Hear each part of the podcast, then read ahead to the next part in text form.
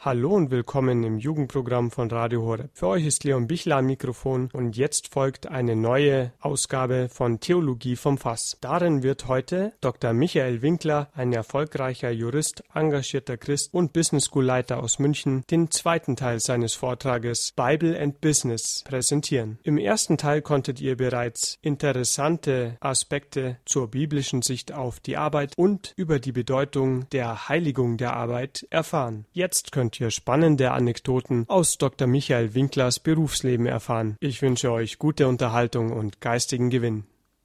Okay, das ist ein bisschen theoretisch gewesen, aber jetzt, jetzt ein paar ähm, Geschichten, Anekdoten, Erlebnisse aus meinem Berufsleben. Der heilige Josef Maria hat gesagt, wir müssen aus der Prosa des Alltags epische Dichtung machen. Ja? Und die Prosa des Alltags ist eben mal so. Also wir sind gut drauf oder auch nicht gut drauf, wir sind müde oder nicht, wir sind krank oder halbkrank und da müssen wir uns heiligen. Ja. Die Müdigkeit müssen wir überwinden. Die Müdigkeit müssen wir auch mit einem Lächeln und mit, mit Freundlichkeit sozusagen kontern, dass die Leute nicht von unseren normalen Gefühlsschwankungen abhängig sind. Nicht, dass sie sagen, da hat er wieder mal ganz, ganz finster reingeschaut. Ja, hat, hat mir schon mal einer gesagt, ja, mir, heute, heute bin ich ja nicht so gut drauf, sorry, nichts für Sie, äh, nichts gegen Sie, ja. Und da, das merkt man dann schon, ja. Also da muss man kämpfen. Also das alles, was ich erzähle, habe ich äh, auch erst lernen müssen und äh, ich habe auch nicht alles richtig gemacht, auch viele Fehler gemacht. Ein paar Dinge sind auch gut gelaufen. Dann, als ich gegangen bin, haben mir einige Leute gesagt, was vielleicht doch ganz gut war und das andere habe ich schon manchmal selber gewusst. Okay, also seien wir eben, versuchen wir erstmal das, was da ist, normal zu machen und freundlich und gut und mit Perfektion und dass sich die Leute auf uns verlassen können. Aber dann gibt es natürlich auch Situationen, da wird es dann da ist es dann ein bisschen anders, da kommen dann Besonderheiten. Und eine war zum Beispiel Jungs, die waren so Handwerker und Bauleute und die haben immer schmutzige Witze gerissen. Ja. Und dann haben wir gesagt, Freunde, muss ich wieder Schmutzzulage zahlen? Wie meinen Sie das, Schmutzzulage? Ja, also der Schmutz in, ihrem, in dem, was Sie so hier den ganzen Tag ablassen, ist, ist erstmal Schmutz. Ach so meinen Sie das? Okay, in meiner Anwesenheit gab es das dann auch nicht mehr. Das ist jetzt alles so der Bereich so, ja, ähm, sechstes Gebot und ähm, das ist nicht der, das Wichtigste, nicht der wichtigste Bereich, sage ich ganz offen. Also das Christentum ist jetzt keine Moralanstalt, aber wenn Gott beleidigt wird, müssen wir einfach mal sagen, was Sache ist. Muss man als, als Christ, wenn man, wenn man so im, im Leben ist, muss man immer nur immer lieb und nett und, und na, können wir es nicht doch mal probieren und so. Oder kann man auch mal auf den Putz hauen? Ähm, ich muss gestehen, dass ich manchmal vielleicht zu viel auf den Putz gehauen habe, wenn, wenn mir irgendwas zu blöd gekommen ist. Ja. Am meisten hat der Betriebsrat leiden müssen, aber wir haben uns dann am Ende immer gut verstanden. Habe ich auch manchmal entschuldigen müssen. Das ist, glaube ich, auch wichtig, dass man äh, merkt, wenn man einen Fehler gemacht hat. Man muss sich entschuldigen. Man muss sagen, das tut mir jetzt leid, ich habe einen Fehler gemacht. Ja. Bitte nehmen Sie die Entschuldigung an. Das ist überhaupt sehr befreiend, wenn man sagen kann, mein, meine Fehler, meine Schuld. Ja? Also in, man, im, im, im Konfitur, im, im Schuldbekenntnis sagt man meine große Schuld. Ja? Und das soll man nicht bloß in der Messe sagen, sondern auch gegenüber den Menschen, die man, denen man auf, auf die Zehen getreten ist. Und das habe ich dann immer wieder mal tun müssen. Und es war für uns alle gut, ja, also besonders für mich, ja, weil es gibt ein Buch von einem Wiener äh, Psychotherapeuten, Psychologen, der heißt Raphael Bonelli und dieses Buch heißt Selber Schuld. Und er sagt, es ist so befreiend, wenn man sagen kann, ich, das ist meine Schuld. Nicht der andere ist schuld. Ja? Der, der Adam hat gesagt, die Eva war schuld und die Eva hat gesagt, die Schlange war schuld. Und so ist es doch bei uns auch. Wir, wir, wir verhalten uns auch so. Ja, das war der und der und das war nicht meine Schuld. Doch, wir sind schuld. Das ist sehr wichtig, sich entschuldigen zu können. Auch manchmal haben wir manchmal den Professoren ähm, eins von Skibein gegeben, musste mich auch entschuldigen, war sogar nur zu meinem Vorteil. Wir hatten mal, den, ich war dann, wie gesagt, Einkaufsleiter, und da gab es eine Insolvenz. Da ist ein, ein Vertrag, äh, seine Firma ist insolvent gegangen und da ging es monatelang hin und her. Und da gab es einen Insolvenzverwalter, das war ein unglaublicher Typ. Er kam rein, damals trug man noch Krawatten. Er ohne Krawatte kam rein, knallte seine Füße auf den Tisch, packte die, die, die Pfeife aus und stopfte sich mit einer versilberten Patronenhülse die Pfeife. Der Typ hat mich irgendwie erstmal aufgeregt. Ja, also Und nachdem er dann dumme Sprüche abgelassen hat, wie, also wenn es hier nicht so langsam geht, wie ich das will, dann ist das wie beim großen Treck. Wer am Wegesrand liegen bleibt, wird erschossen. Und da ist mir dann sozusagen, da bin ich dann stinksauer geworden nach diesem Spruch und habe dann den Kerl jetzt ziemlich äh, angegangen, zusammengebrüllt fast schon. Und mein Chef saß immer neben mir, nicht, nicht, nicht, der kann uns doch kaputt machen. Ich war so sauer. Also und ähm, wir haben den Vertrag dann doch flott bekommen. Ich glaube, der hat es gebraucht. Ja. Also manche Leute brauchen das. Also wenn die nicht, nicht irgendwie eins in, ins Schienbein bekommen, dann, dann fühlen die sich nicht wohl. Also als Christ muss man auch mal die Meinung sagen. Als Christ muss man auch mal sagen, Freunde, so nicht. Ja, und mal aus, ziemlich auf den Tisch hauen. Ja. Manchmal kann man auch daneben liegen oder vielleicht war man zu rabiat. Derzeit bin ich Bauherr. Das heißt also, die Jesse Business School baut ihren Campus oder baut ein Haus um und bauen ist hart. Bauen ist, da gibt es eine eigene Sprache, hat mir mein, mein, mein früherer Bauchef gesagt, das habe ich mir gemerkt. Und ähm, die Sprache muss ich leider ab und zu jetzt verwenden und ich fühle mich offen gestanden nicht gut und ich muss selber immer wieder mein Gewissen erforschen, war das jetzt zu hart ich weiß es noch nicht. Ich bin noch nicht am Ende. Bau, der Bau steht noch nicht. Danach muss ich noch mal drüber nachdenken, so retrospektiv das Ganze mir ansehen. Also, das sind jetzt mal so ein paar Schlaglichter über berufliches Leben. Ich könnte noch vieles andere erzählen. Vielleicht nur noch ein, zwei Dinge. Es ist wichtig, den Leuten zuzuhören mit ihren ganz normalen Themen bitte, das ist für mich normal. Also, ich meine, wenn, wenn, dafür bin ich als Chef da. Ich muss zuhören. Ich, äh, ist doch logisch. Oder ein, ein Mitarbeiter, ein Hörermitarbeiter, der hatte gesundheitliche Probleme ohne Ende. Aber hat gearbeitet auch wie ein, wie ein Tier, ja. Und der war der Perfektionist schlechthin, was, wie gesagt, eine große Gefahr ist. Perfektionismus ist, macht einen unfrei. Hat nichts mit Heiligung der Arbeit zu tun es hilft den Leuten zuzuhören. Man kann oft nichts, man kann oft nichts lösen, aber allein, dass man da ist und dass man ähm, Zeit investiert. Führungsarbeit heißt zu wie viel Prozent auch immer. Ewald von Kuhnheim, der frühere Vorstandsvorsitzende von BMW, hat gesagt, meine Aufgabe als, als Chef von BMW ist, zu 80, 90 Prozent Personalgespräche zu führen. Ich sage, boah, das ist aber viel. Ich habe es nicht gemacht, muss ich gestehen. Ich habe nicht 80, 90 Prozent in Personalgespräche investiert, aber vielleicht wäre es sogar nötig gewesen. Oder vielleicht, je höher man kommt, desto mehr muss man es tun, um den Laden irgendwie zusammenzuhalten. Ich meine, da kommen ja dann alle Zipperlein und der hat gesagt und der, der hat über mich behauptet und so und da kommt dann die ganze Erbsünde wieder um die Ecke. Ja, also im, in dem ganzen Mitmenschlichen, ja, also das erleben wir ja alle. Ne? Also wir denken und die Fantasie und der hat gesagt und was könnte er gemeint haben und also unmöglich, was der oder die gesagt hat und ja, das, die, Fantasie ist die Verrückte des Hauses, sagt die Theresia von Avila. Ja, so ist es. Unsere Fantasie ist bodenlos, ja, also was die sich ausdenkt. Und natürlich im Arbeitsleben, äh, da, da sind der Fantasie keine Grenzen gesetzt, um alles durcheinander zu bringen. Und das ist die Aufgabe eines Vorgesetzten, der ja auch genauso äh, mit der Erbsünde zu kämpfen hat wie jeder andere Mensch, das irgendwie zu entwirren und zu helfen, dass wir doch möglichst gut arbeiten können alle. Ja? Also ich will es mal dabei ähm, belassen. So, ähm, das sind so meine Erlebnisse und ich habe versucht, ähm, die Arbeit zu heiligen. Das ist mir nicht immer gelungen. Ich habe Fehler gemacht. Ähm, manches ist doch gelungen.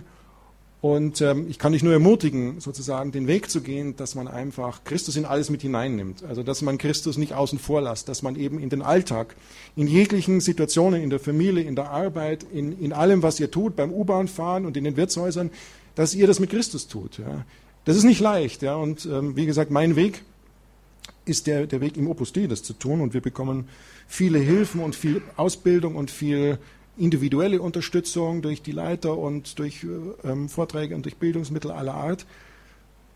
Das ist sozusagen mein Weg, den ich gefunden habe und äh, Wie gesagt, das ist nicht immer leicht. Ja, das Leben ist überhaupt nicht leicht, aber für mich eine großartige Befreiung gewesen seinerzeit, als ich das entdeckt habe. Ja, ich kann als ganz normaler Mensch mitten in diesem Leben durchs Leben mit Christus gehen.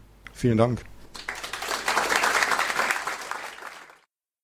Ihr hört das Jugendprogramm von Radio Horeb und für euch ist Leon Bichler am Mikrofon. Soeben konntet ihr Dr. Michael Winkler mit einigen interessanten Anekdoten aus seinem Berufsleben bei seinem Vortrag Bible and Business hören. Jetzt hört ihr das Lied Wir sind berufen von Gracetown und danach folgen interessante Antworten von Dr. Winkler auf die Fragen der Zuhörer von Theologie vom Fass. Zum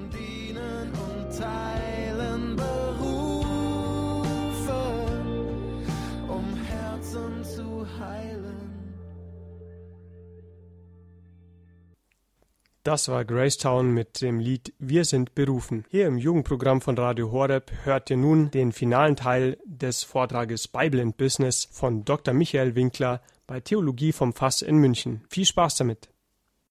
Also die Frage war, wie kann man herausfinden, in welcher Arbeit Gott einen haben will. Wenn wir erstmal vom Begriff des Berufs ausgehen, dann steckt da auch, also Beruf und Berufung haben auch etwas miteinander zu tun. Ja? Also versuchen wir, Gott zu fragen, wo willst du mich? Was willst du von mir? Was sind meine Talente? Was sind meine Stärken? Wo, wo kann ich dir am besten dienen? Das ist natürlich nicht so leicht. Ja. Also manchmal ist man einfach in Situationen, da kann man gar nicht anders. Beispiel, Familienunternehmen. Schon in der siebten Generation sind wir im, was auch immer, im Buchhandel. Ich bin der älteste Sohn. Also die Generation sagt, ich muss im Buchhandel. Ich habe aber keine Lust auf Buchhandel. Ja. Das sind schwierige Situationen, ja, und es, es, gibt viele Menschen, die vielleicht unglücklich geworden sind, weil sie der Familientradition gefolgt sind und das gemacht haben, was eben der älteste Sohn oder wer auch immer zu tun hat. Ähm, ich sage immer, es wäre gut, wenn die Eltern einfach ihren Kindern Freiheit lassen, dass sie das tun, was sie, was sie tun sollen. Ähm, ich weiß nicht, ob jetzt deine Situation, ich darf du sagen, kannst du zu mir auch du, du sagen, jeder kann du sagen, Michael. Ähm, was jetzt deine Situation ist, das muss man natürlich immer versuchen, sehr individuell ähm, festzustellen. Es ist ganz schwierig, jetzt sozusagen in der Runde zu überlegen. Aber wichtig ist, frag im Gebet, was soll ich tun? Wie gesagt, ich kann nur von mir erzählen, ich bin Jurist geworden, ja, mein Vater hat gesagt, er hat BWL studiert und war Banker und so. Und hat gesagt, komm, ich studiere Jura, da kannst du alles machen. Ja, habe ich gemacht. Das hatte auch einen konkreten Anlass. Ich habe Geschichte in der Schule gehabt, Leistungskurs. Dann habe ich eine, eine, eine, wie heißt das, Facharbeit geschrieben über, über ein verfassungsgeschichtliches Thema. Super, Verfassung, Recht, Jura, hervorragend, macht Spaß. Mein Vater sagt auch, kannst alles machen, mache ich. Ja, als ich dann angefangen habe zu studieren, habe ich gemerkt, hoppla, das, so ist das nicht. Ja, also die Verfassungsgeschichte ist so wenig und vollkommen unwichtig im Jurastudium, sondern da geht es um BGB und Strafgesetzbuch und altes Zeugs da. Und hat ziemlich gelitten unter dem Zeug. Also ich habe euch ja das erzählt, ne, dass dann die Phase kam, wo ich dann im Ausland war und gesagt, nee, dieses Jura. Theologie doch besser. Ich sehe mich nicht als Jurist. Das stimmt eigentlich auch nach wie vor. Also eigentlich bin ich kein typischer Jurist. Also ich habe das zwar dann zu Ende studiert und ähm, hat dann aber gesagt, so, ich will aber in einen Bereich gehen, so irgendwo an Schnittstelle zwischen Wirtschaft, Wissenschaft, Kultur. Und ähm, das habe ich dann bekommen im, im Max-Planck-Institut.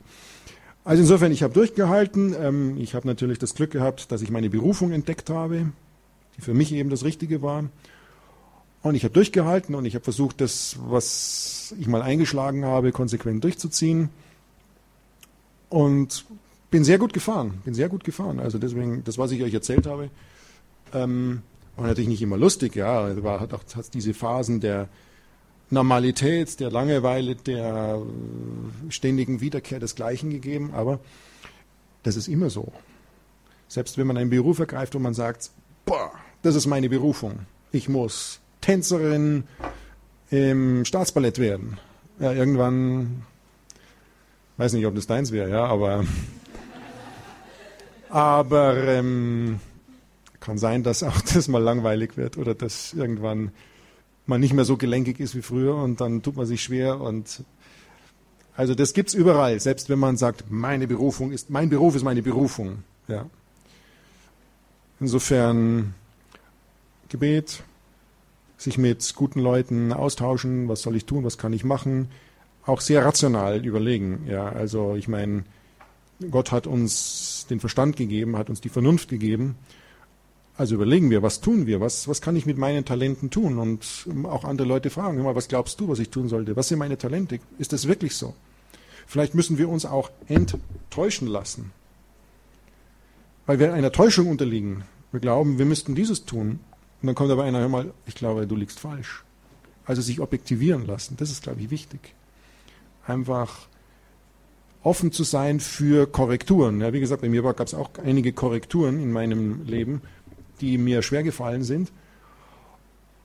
Aber es ist nur gut so, weil wenn wir einem falschen Weg folgen, wenn wir auf dem falschen Weg sind und konsequent den weitergehen, obwohl wir vielleicht doch nicht dafür gebaut sind, obwohl es doch nicht unsere Berufung ist, dann werden wir unglücklich. Und wir wollen glücklich werden. Also insofern seien wir offen, seien wir ehrlich zu uns, lassen wir uns helfen, lassen wir uns enttäuschen und legen wir alles in die Hände Gottes am Ende dann. Also die Frage war, wie kann man authentisch im, im Alltag leben? Tischgebet, ja, nein. Also in, in meiner Business School, äh, die ja wie gesagt ein, ein, eine Einrichtung des Opus Dei ist, gibt es so viele, ähm, Programmteilnehmer, MBAs und so weiter, die haben nichts mit dem Glauben zu tun oder wenig mit dem Glauben zu tun oder sind Muslime oder sind Juden oder sonst was. Ja. Insofern, ähm, die meisten beten eher nicht offensichtlich, sondern für sich. Also wenn man genau hinschaut, merkt man es schon. Aber jetzt nicht unbedingt das Kreuzzeichen.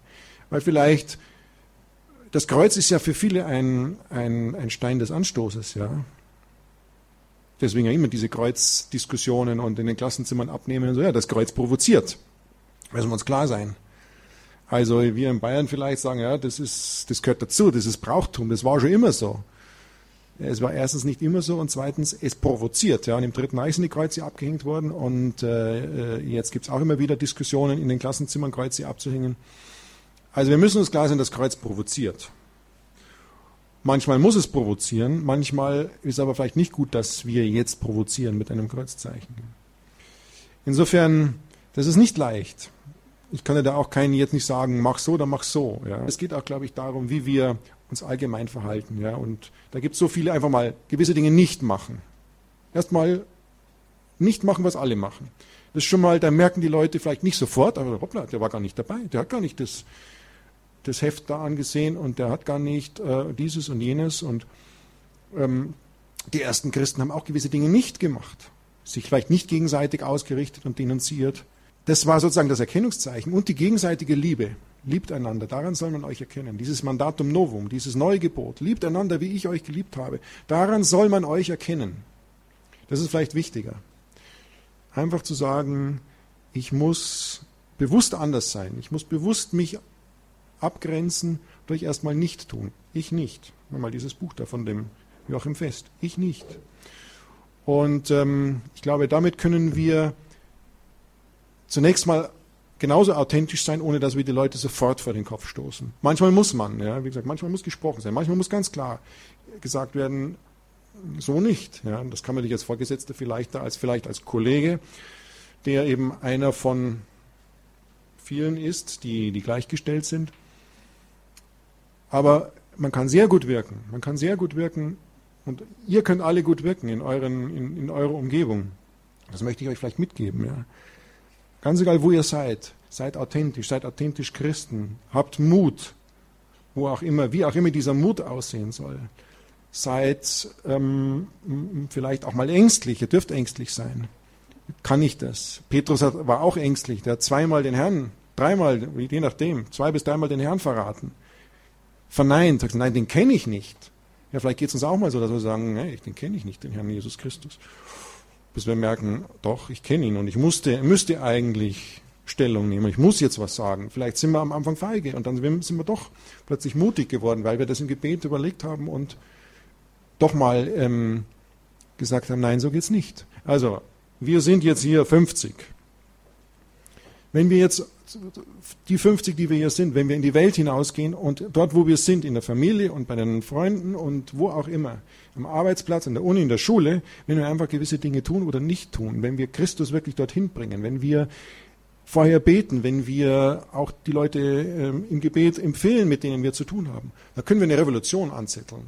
Wenn jeder von euch einen oder eine im nächsten Jahr sozusagen Christus näher bringt und der oder diejenige wieder im nächsten Jahr eine, dann ist es mathematisch gesehen exponentiell, dann geht es exponentiell nach oben. Ja? Also wir könnten, und das ist die große, das ist die große Stunde der Laien. Also wir Laien, wir können alle Apostel sein. Wir Laien, wir können alle Christus in die einzelnen Kapillaren der Gesellschaft bringen, wo der Papst nicht hinkommt und wo die Bischöfe nicht hinkommen und wo die Priester nicht hinkommen, obwohl sie großartige Möglichkeiten haben. Aber trotzdem, die können nicht überall sein, weil wir sind 99,9 Prozent. Und wir sind überall. Wir könnten überall sein und wir könnten überall authentisch sein. Und das ist, glaube ich, die große Chance, die wir haben. Und da müssen wir uns natürlich bilden. Ja, wir können jetzt nicht rausgehen und sagen, jetzt machen wir es aber mal. Also bald mal um die Ecke sind, in der U-Bahn gibt es äh, die erste ähm, Komplikation, wenn wir mal merken, oh, es wird doch ein bisschen ernst. Ja, also insofern Gebet, Gewissensbildung, bitten wir den Herrn um Mut, dass wir als Christen authentisch rüberkommen und lassen wir uns nicht irritieren von, von Fehlschlägen, von, von der Ängstlichkeit, mit der wir manchmal durchs Leben gehen, von der Menschenfurcht. Ja. Die Apostel waren auch ängstlich zunächst. Dann kam der Heilige Geist und ist langsam losgegangen. Ja. Also bitten wir den Heiligen Geist, bitten wir den Herrn, dass er uns hilft, authentische Christen im Alltag zu sein, dort wo wir sind. Ja, danke Michael. Äh, du sprichst mir aus der Seele, wenn ich dir so zuhöre. Mir ist es so ergangen, neulich war ich in Regensburg, bin viel unterwegs als Missionar. Ich bin in Regensburg durch die Fußgängerzone gelaufen, gerade durch so eine, ich sage jetzt mal, es war Regensburg, um den Münchner nicht zu nahe zu treten. Und ähm, ich, es war gerade, ähm, muss Samstagnachmittag gewesen sein oder so, die Leute mit äh, drei Einkaufstaschen in der rechten Hand, ein Eis in der linken Hand, äh, Kind und Kegel dabei alle beim Einkaufen und wollten einfach die Zeit genießen. Und dann laufe ich da durch die äh, Regensburger Fußgängerzone und höre einen Prediger an der Ecke. Der war da einfach mitten in der Fußgängerzone und hat zu den Leuten gepredigt, die da vorbeigegangen sind. Und dann hat er doch meine volle Aufmerksamkeit gehabt. Ich wollte mir natürlich nicht sofort outen, habe so getan, als ob mein Schuhbändel offen war, mich runtergebeugt und ein bisschen zuzuhören, was der so predigt. Vielleicht kriegt man ja ein paar Ideen für die Sonntagsmesse, kann ja immer sein. Und dachte ich mir, ja, vielleicht müssen wir so sein, dass wir einfach in die Fußgängerzone gehen und da uns an die Ecke stellen und predigen. Ja, könnte ja sein. Vielleicht sollte ich als Erster anfangen. Und dann habe ich eben zugehört und ähm, der Prediger ähm, muss ich ehrlich sagen, es war keine so angenehme Predigt, dem zuzuhören. Er hat gesagt, den, den, Leuten mit ihren Einkaufstaschen, die da vorbeigezogen sind, alles, was ihr eingekauft habt, da ist nur der Tod drin, das ist endlich und was weiß ich. Und dann äh, wollte ich eben hören, wie das weitergeht. Und ich war dann ein bisschen enttäuscht, weil das war wie so eine äh, angekratzte Schallplatte, einfach in Dauerschleife. Immer wieder den gleichen, die gleichen zwei, drei Sätze gebracht. Und dann habe ich mir echt gedacht, also wie viel bringt das jetzt wirklich? Ja? Ich glaube, der hat ein paar Leute ein bisschen zum Lachen gebracht. Andere hat er, ist er vielleicht auf den Schlips getreten und haben, hat sie in ihren Vorurteilen bestätigt. Und deswegen glaube ich, hast du uns heute einen sehr guten Weg aufgezeigt. Eben nicht, dass wir uns an die Ecke in der Fußgängerzone stellen oder in, in der U-Bahn anfangen zu predigen, sondern dass wir durch unser Zeugnis predigen. Ja, ich glaube, ich habe es schon mehrmals erwähnt. Dem heiligen Franziskus wird dieser Satz zugeschrieben, wir sollen immer predigen, zu allen Zeiten und wenn nötig, mit Worten. Und so glaube ich, dass das vor allem den Weg, den du aufgezeigt hast, ein Weg ist, in dem wir offene Ohren haben, offene Augen haben und vor allem ein offenes Herz. Offene Ohren, um den Leuten, die um uns herum sind, zuzuhören. Äh, einfach mal zu reinzuhören, was sind denn die Probleme, was bewegt ihn eigentlich, was sind eigentlich seine Interessen. Offene Augen zu haben, um das zu sehen, wo ich ihm helfen kann. Ja, vielleicht gibt es da doch das ein oder andere Mal, wo ich ihm behilflich sein kann, wo er vielleicht irgendwo in der Klemme steckt und ich bin aufmerksam und äh, bemerke das, biete meine Hilfe an, auf einer rein menschlichen Ebene, auf einer äh, Mensch freundschaftlichen Ebene. Aber trotzdem gebe ich so Zeugnis. Und nichtsdestotrotz äh, auch das offene Herz. Ein Herz des, eines echten Christen, das jeden so annehmen kann, zunächst mal, wo er, wie er ist. Wenn wir das machen, offene Ohren, offene ähm, Augen und offene Herzen zu haben, dann öffnen wir auch die Herzen der anderen und können sie so zu Christus bringen. Dafür vielen Dank für diese äh, inspirierenden Worte, dir Michael, und Gottes Segen. Ein herzlicher Dank geht an Pater Georg Rotha und auch an Dr. Michael Winkler, der aus seinem Berufsleben als Jurist und als Business School Leiter interessante Anekdoten zu schildern wusste. Neben diversen Fragen, die mit dem Thema der Arbeit aus christlicher Sicht zusammenhingen, hat Dr. Winkler im ersten Vortragsteil, den ihr letzte Woche hören konntet, bereits zur Heiligung der Arbeit gesprochen und auch das biblische Verständnis von der Arbeit hat er näher beleuchtet. Für heute kommt mittendrin zum Ende und wenn ihr wollt, könnt ihr die Sendung und auch jene von letzter Woche gerne herunterladen unter horeb.org und dort bei dem Podcast im Jugendbereich. Ihr könnt auch gerne eine CD bei unserem CD-Dienst ordern und zwar kostenfrei unter der Rufnummer 08328 921 120. Über eine Spende würden wir uns natürlich sehr freuen.